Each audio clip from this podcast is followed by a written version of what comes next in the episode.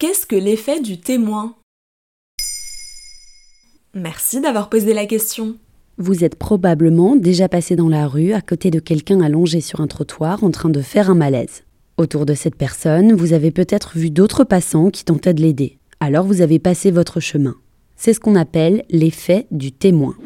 L'effet du témoin ou effet spectateur est un phénomène psychosocial typique des situations d'urgence, en vertu duquel notre tendance à aider diminue au fur et à mesure que d'autres personnes interviennent sur le lieu.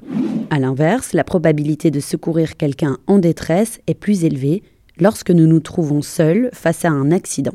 Et comment ça se fait? Ce qui est intéressant, c'est que le phénomène est contre-intuitif. On pourrait penser qu'à plusieurs, on serait plus efficace. Mais l'effet témoin repose sur la dilution de la responsabilité entre les acteurs qui assistent à la même situation d'urgence. Ainsi, on peut diviser la responsabilité personnelle par le nombre de témoins présents. À cela s'ajoute un mécanisme de neutralisation de la culpabilité. Si je suis seul, je suis l'unique responsable du sort de cette personne. Je ne peux pas me défiler. Mais si les aidants sont déjà cinq lorsque je constate l'urgence, je peux déculpabiliser la personne est prise en charge. Enfin, quand on est seul, il y a toujours un risque de se tromper. Le sentiment de se trouver en situation d'évaluation peut également représenter un facteur de réticence. Et ça vient d'où? L'effet témoin est aussi appelé effet Kitty Genovese, du nom d'une affaire très médiatisée à New York qui déclenchera les premières recherches psychosociales sur la question. En mars 1964, Kitty Genovese, une américaine d'origine italienne, est blessée mortellement au couteau, puis violée par un homme dans le quartier de Queens. Les faits se déroulent durant la nuit. L'affaire déclenche une polémique car cinq voisins avaient vu ou entendu quelque chose mais n'avaient pas appelé la police ou interpellé l'agresseur. La victime mourra de ses blessures avant d'arriver aux urgences. La société américaine prend conscience de l'échec collectif un article du New York Times accuse la lâcheté et l'indifférence des habitants du quartier.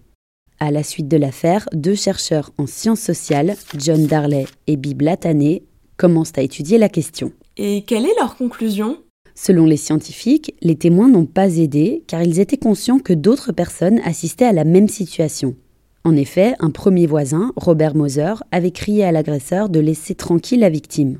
Il l'avait vu agenouillé face à son agresseur, arguant ne pas avoir vu qu'il tenait un couteau. Une autre voisine avait entendu cette mise en garde de Moser et s'était alors ravisée d'intervenir. En fait, chaque riverain du lotissement d'habitation se disait Pourquoi moi plutôt qu'un autre? craignant aussi de se tromper ou de prendre une mauvaise décision. Voilà ce qu'est l'effet du témoin.